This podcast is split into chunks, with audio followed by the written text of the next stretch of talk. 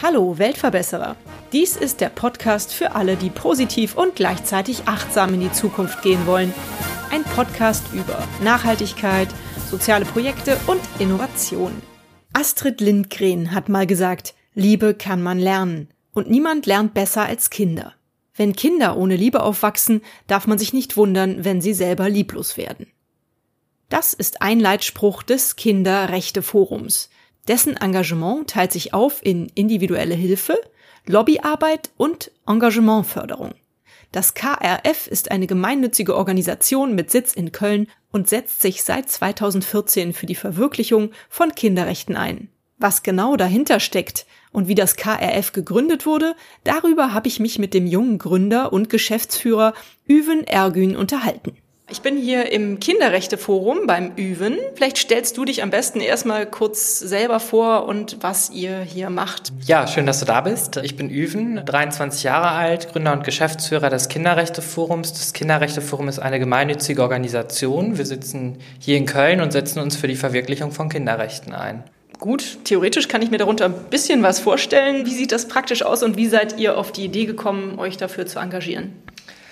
Also ich bin schon sehr lange engagiert in dem Bereich, ähm, schon seitdem ich ja ungefähr zehn Jahre alt bin, also schon wirklich lange und habe für verschiedene Organisationen mich immer wieder ehrenamtlich eingesetzt und bin so halt immer weiter in das Thema Kinderrechte reingerutscht. Habe dann 2014 das Kinderrechteforum gegründet, um eben ja entgegen der bestehenden Angebote eben auch ein Angebot im Kinderrechtebereich zu schaffen, was äh, sogar in konkreten Einzelfällen hilft. Also ganz viele Kinderrechtsorganisationen, vor allem in Deutschland, unterstützen nicht bei konkreten Kinderrechtsverletzungen und ähm, sind sozusagen eher auf der Metaebene, also im Lobbybereich etc. tätig oder machen zum Beispiel Entwicklungshilfe Entwicklungshilfe. Das wollte ich ändern, denn ich finde, dass ähm, auch hier in Deutschland Kinderrechte nicht immer geachtet werden und es hier in Deutschland eben auch eine Organisation braucht, die sich bei Kinderrechtsverletzungen einsetzt für die Rechte von Kindern. Das Erste, was mir aufgefallen ist, du hast gesagt, seitdem du zehn bist, engagierst du dich. Das ist ja sensationell. Wie bist du darauf gekommen? Haben deine Eltern dich darauf gebracht? Oder ist dir irgendwas geschehen, wo du gesagt hast, jetzt muss ich für meine Rechte eintreten? Meine Eltern sind selber schon immer engagiert gewesen, aber eigentlich kam das hauptsächlich dadurch, dass ich in der Schule, sage ich mal, nicht immer die tollsten Erfahrungen gemacht habe. Ne? Also ich äh, wurde auch ganz früh als Kind gemobbt in der Schule beispielsweise und so kam das dann halt, dass ich das nicht so toll fand und fing dann, glaube ich, damit an, wenn ich mich jetzt so zurückerinnere, damit, dass wenn ich dann eben gesehen habe, dass jemand anders gemobbt wurde, bin ich dann halt auch eingeschritten und habe mich dann eingestellt und habe dann gesagt, so stopp, ne? Mhm und ähm, so kam dann halt irgendwie eins zum anderen. Hat man dann irgendwie ein Bewusstsein dafür entwickelt und bin dann zwischendurch mal auf die eine oder andere Organisation gestoßen. Vielleicht auch durch meine Eltern oder durch Lehrerinnen und Lehrer, für die ich mich dann engagiert habe in Form von Infoständen, irgendwo Flyer verteilen, Spenden sammeln. Und das hat sich dann immer weiterentwickelt bis hin zu Benefizkonzerten, Sponsorenläufen, irgendwelchen Ausstellungen, die ich organisiert habe. Mensch, da hast du ja schon jede Menge Erfahrung, trotz deines noch jungen, für mich jungen jungen Alters. Du hast gesagt, ihr helft auch in ganz konkreten Einzelfällen. Vielleicht beschreibst du das noch mal ein bisschen. Helft ihr dann aber nur hier im Kölner Raum oder seid ihr deutschlandweit, europaweit engagiert? Also wir sind eine bundesweite Organisation. Wir nennen die Einzelverhilfe, also das findet bei uns im Bereich individuelle Hilfe statt. Da haben wir unterschiedliche Angebote, die sozusagen, ja, die man als Einzelfallhilfe sehen kann. Unter anderem unsere Ombudsstelle zur Umsetzung der UN-Kinderrechtskonvention. Das bedeutet, dass dort eben Kinder, Jugendliche, Familien oder Menschen, die mit Kindern und Jugendlichen arbeiten, Informationen zu Kinderrechten bekommen können aber eben auch ganz konkrete Beschwerden einreichen können und das eben aus ganz Deutschland. Beispiel, meine Eltern wollen sich trennen und streiten sich darum, wer mich bekommt und eigentlich geht es doch nicht um meine Eltern, sondern um mich und ich möchte eigentlich beide Eltern. Ist so ein klassischer Fall, den man dann im Bereich von interfamiliären Konflikten eben hat. Ja, dann dann wenden die Kinder sich eben an uns, genau mit der, mit der Info und wir gucken dann eben mit unserem Psychologen und Juristen oder eben auch Sozialpädagogen, was wir eben machen können. Also einerseits, dass wir eben das Kind unterstützen und klar dem Kind das irgendwie vielleicht auch ein bisschen verständlich machen, dass es halt eben auch jetzt nichts mit dem Kind zu tun hat und nicht des, der Fehler des Kindes ist, sondern ähm, dass da die Eltern eigentlich ein ganz anderes Problem haben miteinander und versuchen natürlich dann zum Beispiel auch zwischen den Eltern zu vermitteln und klar auch auf der juristischen Ebene dann vielleicht herauszufinden, was kann man denn sonst noch tun auf der juristischen Ebene, weil manchmal ist es halt einfach so, dass auf der psychologischen oder pädagogischen Ebene auch so ein Konflikt mit Eltern nicht mehr geklärt bekommt, ne? weil das ja ganz tiefgründige Schwierigkeiten auch auf der Paarebene sein können. Ja. Kenne ich. okay, du hast eben schon gesagt, dass es euch jetzt schon ein paar Jahre gibt. Wie groß seid ihr denn? Und ich weiß, dass ihr letztes Jahr zum Beispiel auch beim Weltkindertag sehr aktiv wart. Wie muss man sich eure tägliche, aber auch eure jährliche Arbeit so vorstellen? Ja, also im Moment, äh, Anfang des Jahres ist ein bisschen ruhiger bei uns, Anfang und Ende des Jahres, weil Ende des Jahres machen wir dann halt immer die Vorbereitung fürs nächste Jahr und äh, ja, Anfang des Jahres sind dann noch so die Nachwehen vom letzten Jahr. Das heißt, da sind wir eher ein bisschen zurückhaltender. Da geht es ganz viel um bürokratische Dinge, um Planung, um Finanzierungsthemen. In der Regel sind wir aber so um die 20 Mitarbeiter, zwischen 20 und 25 Mitarbeiter in unterschiedlichsten Anstellungsverhältnissen. Also es sind Freiberufler, Festbeschäftigte, Bundesfreiwilligendienstler etc. dabei. Also das heißt, es ist super viel los, außer eben Anfang und Ende des Jahres. Also gerade sind wir ja mitten in der Urlaubszeit noch bei uns, wo man sich dann nach dem harten Jahr entspannen kann. Ja. Genau. Ja, schön, dass du trotzdem hier bist. Vielen Dank. Ja, aber so wird es ja wahrscheinlich auch nicht von Anfang an gewesen sein. Also du hast gesagt, du hast diese Organisation, äh, diesen Verein mitgegründet. Ihr seid ein Verein, richtig? Wir sind eine gemeinnützige OG. Also du hast diese OG mitgegründet und wie war das einfach? Lagen da euch erstmal ein paar Steine im Weg? Vielleicht kannst du da mal ein bisschen von erzählen oder seid ihr da direkt auf offene Ohren gestoßen? Also ich habe damals nicht eingetragenen Verein erstmal gegründet. Das war sozusagen die Vorstufe von der gemeinnützigen UG mit einer sehr guten Freundin von mir zusammen, die ich mit ins Boot geholt habe. Und das haben wir eigentlich von heute auf morgen gemacht. Und dann habe ich auch irgendwie aus meinem Umfeld, aus meinem Netzwerk noch ein paar Ehrenamtliche akquiriert, die uns unterstützt haben. Also wir sind, glaube ich, direkt so mit sieben, acht Leuten oder so gestartet, so um den Dreh, die mitgearbeitet haben. Und was natürlich besonders schwierig war, war dann irgendwann ab einem gewissen Punkt, ja, wo wir dann auch das ein oder andere Projekt hatten, war das einfach so nicht mehr zu bewerkstelligen. Also dann ging es darum, eben nachhaltige Strukturen zu schaffen. Wir haben auch festgestellt, okay, wir, wir müssen auch irgendwie was, was Eingetragenes ja sein. Ja, ein nicht eingetragener Verein war da jetzt nicht so effektiv. Ja. Und ja, schwierig war es dann tatsächlich, die passende Rechtsform zu finden. Und wir haben uns dann eben für eine gemeinnützige UG entschieden. Das hat dann auch so ganz gut funktioniert. Und dann kommen halt, wie das so ist, wenn man dann wächst und größer wird, wieder irgendwelche Veränderungen, die man dann halt angehen muss. Also so wie jetzt im letzten Jahr hat sich unsere Gesellschafterversammlung zum Beispiel erweitert oder wir haben jetzt einen Aufsichtsrat, einen fakultativen, ähm, der heißt bei uns Beirat Beirat, der die Tätigkeiten der Geschäftsführung überwacht und also und sozusagen das fachliche Aufsichtsorgan ist. Ja, so, so entwickeln sich eben dann die Dinge. Ne? Also auch der Anerkennung zum Beispiel als Träger der freien Jugendhilfe. Also da passieren ganz, ganz viele spannende Sachen und das hat sich eigentlich in den letzten Jahren immer so durchgezogen. Mhm. Finanziert ihr euch dann über Spenden und ist das die einzige Möglichkeit, euch zu helfen oder gibt es andere Möglichkeiten, sich für euch zu engagieren? Genau, also man kann äh, ja einerseits natürlich mit Geld oder Sachspenden uns unterstützen. Äh, das ist auch ein Großteil, wie wir uns finanzieren, also ein großer Teil davon, wie wir uns finanzieren. Ähm, wir bekommen aber auch öffentliche Fördermittel und bauen das auch in diesem Jahr aus, ähm, öffentliche Förderungen zu bekommen. Stiftungen haben wir auch einige mit, mit im Boot. Wir versuchen aber natürlich auch irgendwie unternehmerisch tätig zu sein und ja auch wirtschaftliche Einnahmen zu erzielen. Ne? Natürlich alles im Verhältnis, weil dürfen wir ja auch nicht übertreiben als gemeinnützige Organisation.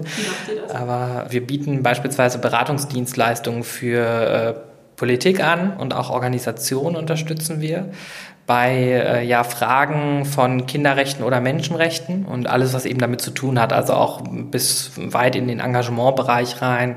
Ich mache aber auch viel im Bereich von Datenschutz, beispielsweise Datenschutz und Datensicherheit, mit Fokus auf Non-Profits und versuche da eben ja den durch den Dschungel zu finden. Genau, und das sind eben so zusätzliche Einnahmequellen, die uns einfach ein weiteres äh, Standbein ermöglichen. Genau, und ansonsten kann man uns natürlich auch mit ehrenamtlichem Engagement unterstützen unterstützen. Also wenn man seine Zeit schenken möchte, da sind wir auch sehr, sehr froh drüber, weil wir immer eine Vielzahl von Projekten haben und es nicht weniger werden, sondern immer mehr. Und ohne Ehrenamtler wäre das gar nicht zu stemmen. Gilt das für ganz Deutschland? Also wenn jetzt jemand in Berlin vielleicht zuhört und der sagt, ach, das ist ein tolles Projekt, da möchte ich mich engagieren, kann er sich an euch wenden und auch in Berlin etwas leisten? Ja, also wir haben so ein paar Ehrenamtler, die nicht in Köln sitzen. Ist natürlich aber immer schwierig, weil wir dadurch, dass wir halt hier sitzen und auch nicht jetzt so riesig sind, mhm. haben wir natürlich äh, eine Vielzahl von Projekten einfach hier in Köln und Umgebung oder in NRW, sage ich mal. Mhm. Und dann ist es natürlich schwierig für jemanden von Berlin aus ehrenamtlich zu unterstützen. Mhm. Das heißt, da gucke ich dann eigentlich immer, wenn Leute hier nicht aus der Nähe kommen, wie könnte der Ehrenamtliche uns denn unterstützen mit dem, was er kann? Also wenn mhm. jetzt jemand zum Beispiel im Lobbybereich tätig ist und in Berlin wohnt, ja, und macht eigentlich hauptberuflich irgendwo, ist dann halt für die politische äh, Kommunikation zuständig mhm. äh, in der, in der Hauptstadt ähm, und möchte sich hier ehrenamtlich engagieren, dann bietet sich das ja an, das Wissen und Know-how und die Netzwerke zu nutzen und dass er sich dann auch in dem Bereich beim KF engagiert. Mhm. Also so schauen wir dann. Also es gibt jetzt kein klassisches Engagementformat beim KF. Mhm ähm, weil ich es auch einfach schöner finde, das irgendwie passend zu münzen auf die jeweilige Person. Ja. Ja, das stimmt auf jeden Fall.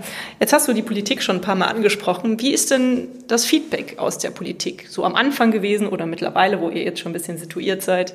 Erstmal schwierig. Ja, was, was soll das? Ne? Was ist das für eine Organisation? Was wollt ihr von uns? Erstmal, also viele politische Einrichtungen oder gehen dann auch in eine Abwehrhaltung, weil sie Angst vor dem Angriff haben.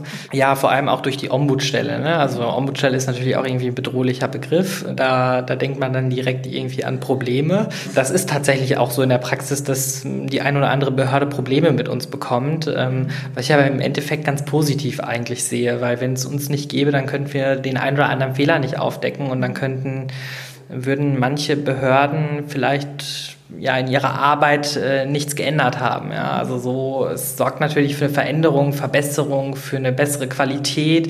Und letztendlich ist unser Ziel eben nicht, jemanden anzuprangern, anzuklagen oder so, sondern wir wollen halt unterstützen, wir wollen halt helfen. Also wir sehen auch, dass die Politik total überfordert ist äh, mit vielem, was so passiert. Und dazu gehört eben auch Kinderrechte, Menschenrechte, wenn man dem dann noch unterordnet, beispielsweise Asylgesetz und so weiter. Also in der Flüchtlingskrise haben wir ganz viel gemacht und äh, unterstützt. Da äh, wurden teilweise Abschiebungen vollzogen, die rechtswidrig waren, wenn man das aus kinder- und menschenrechtlicher Perspektive betrachtet aber aus Sicht des Asylgesetzes zulässig waren, weil eben natürlich die Mitarbeiter bei den entsprechenden Behörden nur meistens nur die Gesetze kennen, die halt für ihre Arbeit hauptsächlich relevant sind. Bei Kinderrechten und Menschenrechten ist allerdings so, dass ja übergreifende Konventionen sind, die sozusagen über allen anderen Konventionen stehen und die eigentlich jeder kennen soll. Ist aber in der Praxis nicht so. Und daher sehe ich das eher als Unterstützung an, wenn wir dann eben da sind und genau diese Aufgabe übernehmen können und versuchen können, das Problem dann eben aus der Perspektive nochmal zu lösen und da auch den Blickwinkel zu öffnen. Ne? Hört sich super an. Also dann seid ihr Wächter über die Kinderrechte sozusagen. In speziellen Fällen greift ihr ein. Ihr informiert über Kinderrechte im größeren und auch im kleinen Rahmen. Soviel ich weiß, habt ihr auch so Projekte für Schulen und Kindergärten, wo ihr dann genau. die Kinder schon direkt sensibilisiert für ihre Rechte. Wo hapert es denn in Deutschland an den Kinderrechten? Was denkst du, was ist das Schlimmste oder der größte Punkt? Naja, also wenn man sich jetzt mal, ja, zum Beispiel den Kids Rights Index, das ist eine internationale Vergleichsstudie über die Umsetzung der Kinderrechtskonvention anschaut, also wo sozusagen die Länder, die die Kinderrechte ratifiziert haben, anhand qualitativer und quantitativer Daten analysiert werden in den unterschiedlichen äh, Kategorien anschaut, dann wird ganz klar, dass wir in Deutschland ein Riesenproblem mit der Bekanntheit der Kinderrechte haben, tatsächlich. Mhm. Da rechnen die wenigsten mit, die was von Kinderrechten gehört haben. Alle sagen immer wie, ja, aber ich dachte, eigentlich kennt die doch jeder, ja. Aber mhm. wenn man sich mal umguckt und sich das näher anschaut, kennen ganz wenige die. Vor allem auch Kinder kennen sie tatsächlich nicht. Und noch schlimmer als Kinder sind tatsächlich inzwischen auch Erwachsene, finde ich. Also es, Kinderrechte sind tatsächlich nur in bestimmten, sage ich mal, Bildungsschichten ähm, bekannt bei Erwachsenen. Und bei niedrigeren Bildungsschichten fällt das halt hinten runter. Und ansonsten ansonsten im Bereich der Diskriminierung, und zwar Diskriminierung aller Art, ist ein großes Problem aus wissenschaftlicher Sicht. Insbesondere aber auch die Diskriminierung von Behinderten ist immer noch ein mhm. riesengroßes Problem, also mit das größte. Aber klar auch, wenn man sich die politischen Ereignisse der letzten Monate alleine anschaut, wird einem klar sein, dass halt Diskriminierung auch im Bereich von Rechtsradikalismus etc. oder generell Radikalismus auch ein Problem ist. Da gibt es einige Baustellen. Das ist tatsächlich das Hauptproblem, hat aber auch was damit zu tun, sozusagen als Schlussfolgerung daraus, dass Kinderrechte politisch nicht so ernst genommen werden. Ich glaube, mhm. wenn politisch betrachtet Kinderrechte ernster genommen werden würden, würde das auch einiges verändern in den defizitären Bereichen. Hat dann einfach ein anderes Gewicht. Ist ja klar, ne? wenn die Politik gibt ja letzt, letztendlich unsere Gesellschaft vor, die Rahmenbedingungen. Und wenn die Politik Kinderrechte nicht so ernst nimmt, wie soll dann die Bevölkerung Kinderrechte ernst nehmen? Funktioniert ja gar nicht. Und da muss man halt eben ansetzen. Gut, also ich hoffe ja eigentlich, dass ich die Kinderrechte kenne. Aber wenn ich jetzt so irgendwie so was aufsagen müsste, dann würde ich es zum Beispiel gerade nicht rausbringen. Vielleicht kannst du mich mal aufklären. Gibt es da so 1, 2, 3, 4, 5, 6, 7, 8, 9, 10, was man sagen kann? Ja, also insgesamt umfasst ja die Kinderrechtskonvention 54 Artikel. Die kann man sich logischerweise nicht merken, also die kann ich mir auch nicht merken. Man kann die aber zusammenfassen. Also es gibt unterschiedliche Kategorien, wie man dann die Kinderrechte zusammenfassen kann. Und dann gibt es eben sozusagen den, den Standard, der so im Allgemeinen verwendet wird. Und zwar die zehn Kinderrechte, die eben auch von UNICEF sozusagen vorgegeben werden. Also dazu gehört dann natürlich das Recht auf Bildung, das Recht auf Gleichheit, Gesundheit, elterliche Fürsorge und besondere Fürsorge bei Behinderungen, Schutz im Krieg und auf der Flucht. Mhm. Sozusagen die Klassiker, also das, was, wenn man Kinderrechte hört, denken viele schon an ähnliche Rechte, aber manchmal ist es ganz hilfreich, das auch nochmal genauso zu definieren und auf den Punkt zu bringen. Also wir haben das natürlich irgendwo, oder die meisten, hoffe ich jedenfalls von uns, irgendwo in uns verankert, irgendwo im Hinterkopf und eine Vorstellung, was damit dazugehört. Weil es macht doch nochmal einen Unterschied, wenn man das ganz konkret äh, schwarz auf weiß benennen kann. Ja. Und vor allem, wenn man dann auch sagen kann, okay, das Recht auf Bildung wurde verletzt. Ja, also es macht nochmal irgendwie einen Unterschied im Vergleich zu, ja, aber jedes Kind sollte doch eine gute Bildung genießen. Ja, es hat einen ganz anderen Effekt, sagt zwar dasselbe und mhm. sagt auch aus, jedes Kind braucht irgendwie gute Bildung, aber das nochmal als Kinderrechtsverletzung oder Kinderrecht zu konkretisieren, macht einfach nochmal einen Unterschied. Ne? Ja, stimmt. Ja, das sind eigentlich auch alles Dinge, wenn man die so hört, dann grundsätzlich denkt man, ja, das ist ja selbstverständlich. Ne? Aber genau. was du sagst, nicht in jedem Kopf ist es drin und man sollte es wahrscheinlich immer wieder in die Köpfe zurückbringen. Warum wird sowas nicht in Gesetzen der Bundesregierung festgelegt? Ja, das ist eine gute Frage, mit der ich mich schon ganz lange beschäftige. schon eigentlich seit Anfang an, seitdem Kinderrechte ins Grundgesetz ein Thema ist, bin ich in diese Debatte involviert und auch beratend immer wieder dabei, also auch auf Seiten der Bundesregierung. Ich habe darauf keine Antwort. Das erschließt sich mir nicht. Aus politischer Sicht ist man der Auffassung, dass man, oder war man ganz lange der Auffassung und ist man meiner Meinung nach immer noch, das habe ich jetzt nur hier gesagt, das sehen wir nicht weiter, ist man der Auffassung, dass, dass man das nicht braucht, dass Kinderrechte schon genug Beachtung finden und dass das doch alles schon da steht in Gesetzen. Aber wenn man sich das genauer anschaut, dann ist das eben nicht so. Ganz viel ist nicht geregelt. Also beispielsweise, wie gesagt, Asylgesetz, ja, also deckt bei weitem nicht das ab, was äh, also im Bereich von Kinderrechten, also die sozusagen die Schnittmenge aus Kinderrechten und Asylgesetz die findet dort keinen Anklang. Damit das aber Anklang findet und dass diese Schnittmenge gesehen wird und auch äh, rein rechtlich betrachtet werden kann,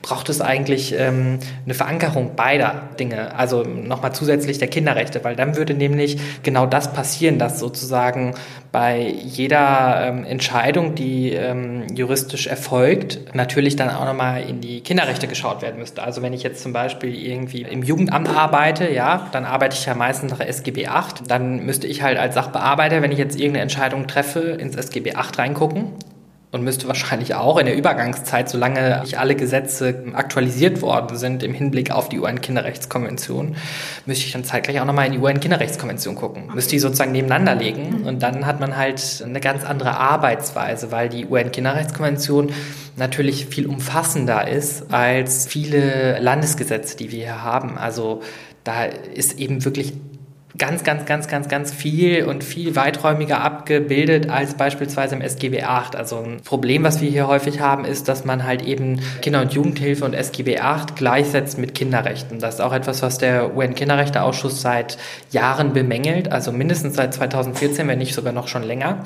Das macht auch die Bundesregierung, dass die das halt gleichsetzen, mal gern, auch vor dem Ausschuss und ständig gibt es halt eine Rüge dafür, dass das nicht das Gleiche ist, dass Kinder- und Jugendhilfe eben nicht Kinderrechte sind und Kinderschutz ist auch nicht gleich Kinderrechte, sondern Kinderschutz ist ein Bestandteil von Kinderrechten. Das ist so ein Auffassungsproblem. Mhm. Kinderrechte sind tatsächlich einfach viel weitläufiger und ergiebiger als das, was unsere bisherige Gesetzgebung hergibt. Das ist halt einfach so. Würdest du das auch sagen, dass das im Moment eure oder deine größte Herausforderung auf diesem Gebiet ist, das durchzusetzen? Oder gibt es da was anderes? Ja, also ich glaube schon, dass das sehr wichtig ist. Die ähm, Anerkennung von Kinderrechten in unserer deutschen Gesetzgebung und nicht nur Anerkennung, sondern auch Umsetzung, und zwar nachhaltige Umsetzung, ist eine meiner größten Aufgaben. War es auch schon immer, wird es auch immer bleiben, weil nur so können wir ähm, was wesentlich verändern. Wenn wir jetzt in konkreten Einzelfällen hinzugezogen werden und jemand Hilfe braucht, weil seine Rechte verletzt werden, dann haben wir ganz häufig den Fall, dass es keine Argumentationsgrundlage gibt auf Grundlage deutscher Gesetze.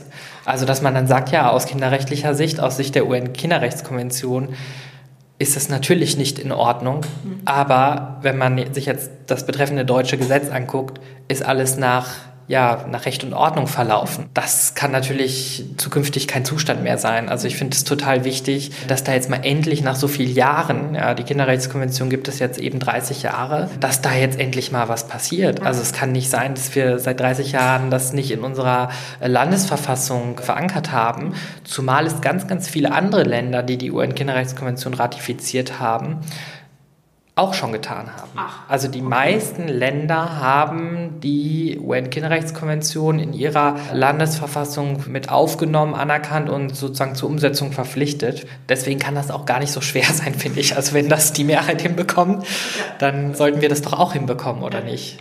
Das denke ich auch. Gibt es ein Land, wo es den Kindern rechte technisch am besten geht? Welches ist das Vorzeigeland für Kinder?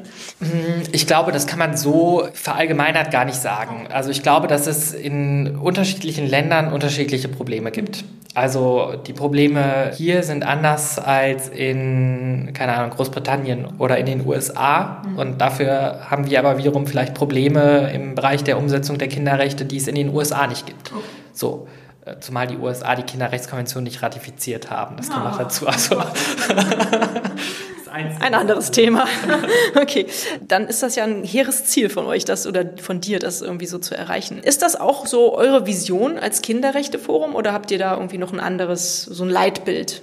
Unser Leitbild oder unsere Vision ist eigentlich, ähm, dass Kinderrechte verankert werden, für jeden gelten aber eben auch vor allem, dass Kinderrechte tatsächlich auch einforderbar sind. Ne? Mhm. Das gehört mit zu unserer Vision. Also wir möchten erreichen, dass Kinder und Jugendliche die Möglichkeit bekommen, wenn ihre Verle Rechte verletzt werden oder sie auch nur denken, dass sie verletzt werden, dass es jemanden gibt, der ihnen helfen kann dabei und sie dann unterstützt. Darauf haben sie nämlich das Recht laut UN-Kinderrechtskonvention. Und das ist etwas, was ja in den wenigsten Fällen hier passiert. Außer wenn man in den Kinderschutzbereich guckt, da passiert natürlich ganz viel. Aber wie gesagt, es gibt noch ganz viel mehr. Also Bildungsbereich, beispielsweise Mobbing in der Schule. An wen wendet man sich da, wenn man gemobbt wird? Gut, an den Lehrer. Und der Lehrer sagt, ja, Weiß ich nicht. Habe ich nicht mitbekommen. Das meist die Aussage habe ich nicht mitbekommen, war ich nicht dabei für drei Elterngespräche, aber das Grundproblem ist nicht gelöst. Ja, also es hat wahrscheinlich was mit Haltung zu tun, mit Moral, mit, mit Verständnis füreinander.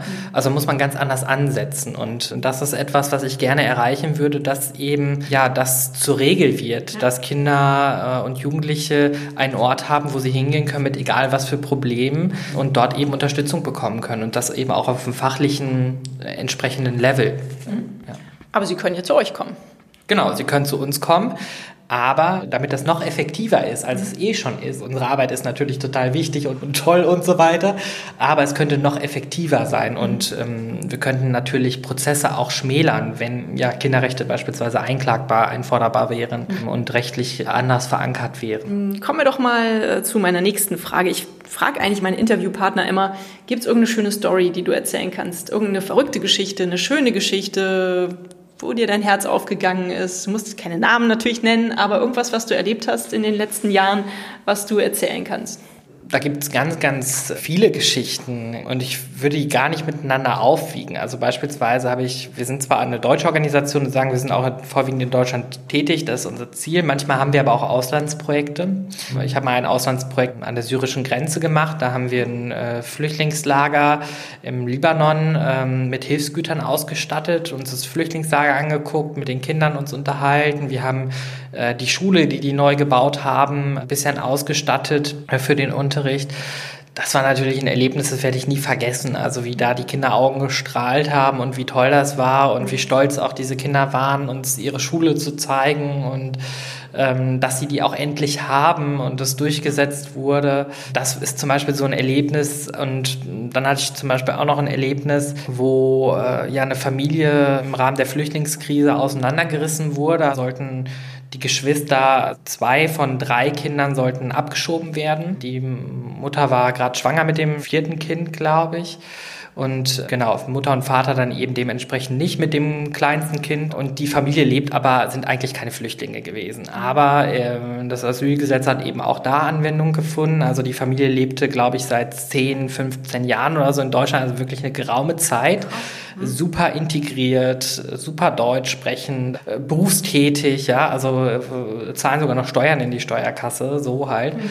Und die wurden dann halt nach so vielen Jahren abgeschoben. Also wirklich so Vorzeige Nachbarn quasi. Ja. Wurden von heute auf morgen abgeschoben, die beiden älteren Kinder von denen. Und das war natürlich ein Riesendrama. Da habe ich dann durch ein äh, Eilverfahren und eine Petition beim Landtag erwirkt, dass die Abschiebung ausgesetzt wird und die äh, Familie auch einen dauerhaften Aufenthalt hier bekommt, mhm. uneingeschränkt, mhm. weil das eben auch deren gutes Recht war. Also mhm. ne, es war so ganz klar, aber die Behörde hat halt im Rahmen ihres Ermessensspielraums das halt einfach anders gesehen und tatsächlich die, also es waren zwei, ein Bruder und eine Schwester, also ne, Mädchen, Junge und die, das Mädchen wurde abgeschoben und der Junge ist aus Verzweiflung äh, hier am Kölner Flughafen aus sieben, acht Metern Höhe auf dem Parkdeck gesprungen. Oh und hat sich, äh, ja, während er sozusagen mit einem Polizisten, Bundespolizisten, der ihn in Gewahrsam genommen hatte, ne, bis die Abschiebung anfängt, eine Rauchen war, ist er dann halt aus der Verzweiflung, hat er dann die Chance ergriffen und gesprungen, hat sich dabei das Bein gebrochen, konnte nicht abgeschoben werden.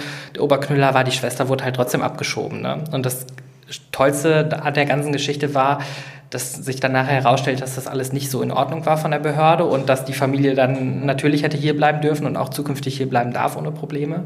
Und ich habe es dann tatsächlich geschafft, mit aller Mühe innerhalb von sechs, sieben Monaten das Mädchen zurückzuholen nach Deutschland. Ja. Zumal das fast unmöglich ist, dann und dann auch noch für sie einen dauerhaften Aufenthalt zu erwirken. Also das war schon ganz cool, als dann die Familie dann zusammenkam und am Frankfurter Flughafen dieses Mädchen mit allen abgeholt werden konnte.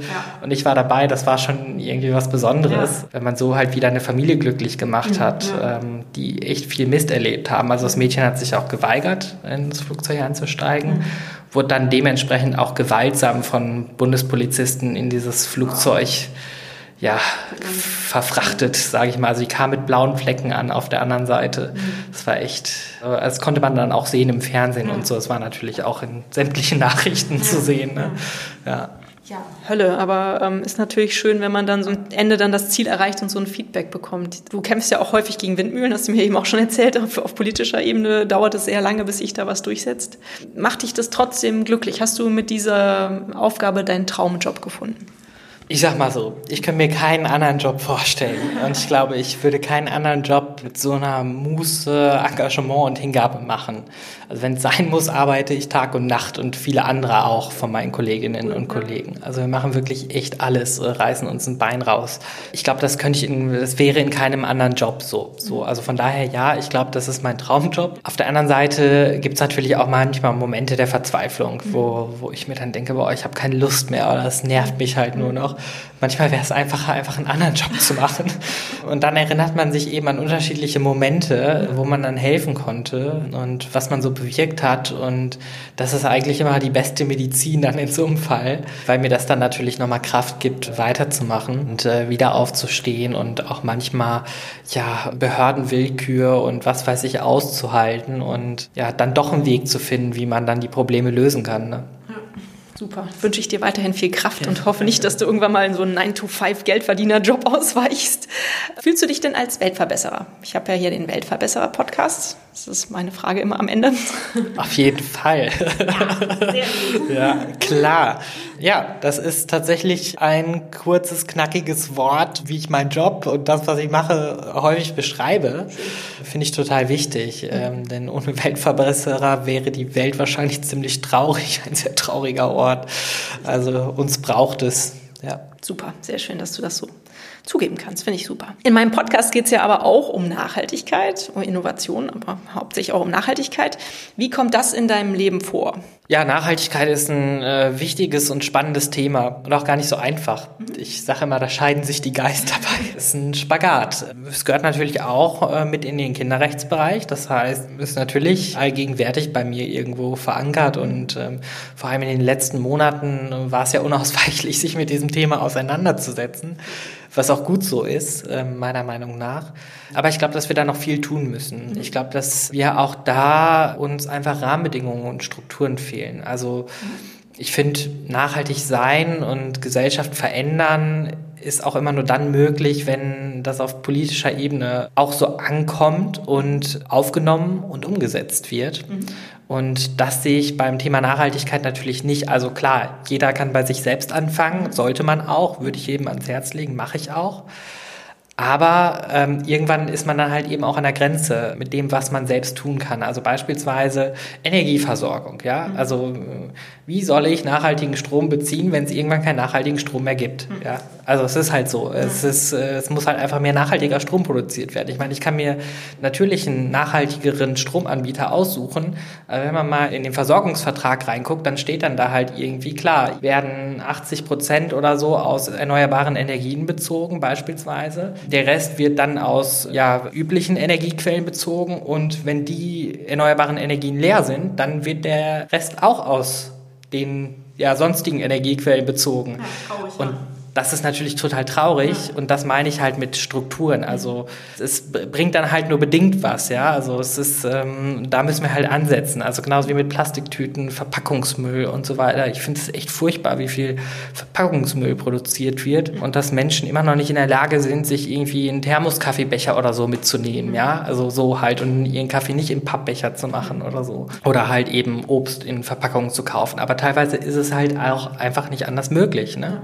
Also meistens kriegt man halt nur Bioprodukte zum Beispiel unverpackt und viele können sich Bioprodukte halt nicht leisten. Also vor allem, wenn man an Großfamilien denkt mit vielen kleinen Kindern, die jetzt nicht so den besten Job haben, das stimmt, die können sich das nicht leisten. Dem bleibt halt nichts anderes übrig. Die können das gar nicht unverpackt kaufen, weil es gibt halt keine Nicht-Bioprodukte unverpackt, zumal Bio ja auch nicht Bio ist. Also ist nochmal ein anderes Thema. Ja, ein großes, da rede ich ja auch ab und zu mit meinen Interviewpartnern drüber. Ja, auf jeden Fall, hast du recht. Gut, dann kommen wir eigentlich auch schon zum Ende. Schade, es ist ein sehr schönes Gespräch mit dir. Hast du einen Buchtipp für unsere Hörerinnen und Hörer am Ende des Gespräches? Was liest du gerne persönlich oder es kann auch gerne was sein, was mit Kinderrechten natürlich zu tun hat? Ja, also den Buchtipp überhaupt, den ich nur empfehlen kann in diesem Interview, ist natürlich die UN-Kinderrechtskonvention. Klar. Ähm, kann man die sich auch im Buch Genau, also so im kleinen Mini-Buchformat, also wie diese Pixie-Bücher, so ungefähr in der Größe ist es. Äh, also wie so eine Visitenkarte eingebunden, kann man sich bei UNICEF kostenfrei auf der Webseite bestellen in der Infothek. Super, schön. Ja, genau. Ja, das ist ja auf jeden Fall auch eine Anschaffung für alle Schulen, Lehrer, Kindergärten und so weiter, wo man das mal auslegen könnte. Ne? Genau, richtig. Sehr schön. Ja, du, dann, ähm, wenn du nicht noch irgendwas auf dem Herzen hast, was du loswerden möchtest, sag ich vielen Dank. Und ja, vielleicht sehen wir uns irgendwann nochmal wieder. Dankeschön. Ich danke auch. Freut mich. Bis dann. Für weitere Informationen zum Kinderrechteforum und dessen Arbeit schaut euch gerne die Homepage kinderrechteforum.org an, die ich natürlich in den Show Notes verlinke. Und hat es euch gefallen? Seid ihr inspiriert, berührt? Habt ihr eine Idee für eine neue Podcast-Folge oder Verbesserungsvorschlag für mich? Dann hinterlasst mir doch eine Bewertung oder einen Kommentar. Ich freue mich drauf. Ihr findet die Weltverbesserer jetzt regelmäßig hier an dieser Stelle. Abonniert den Podcast doch gerne. Bis bald, eure Birte.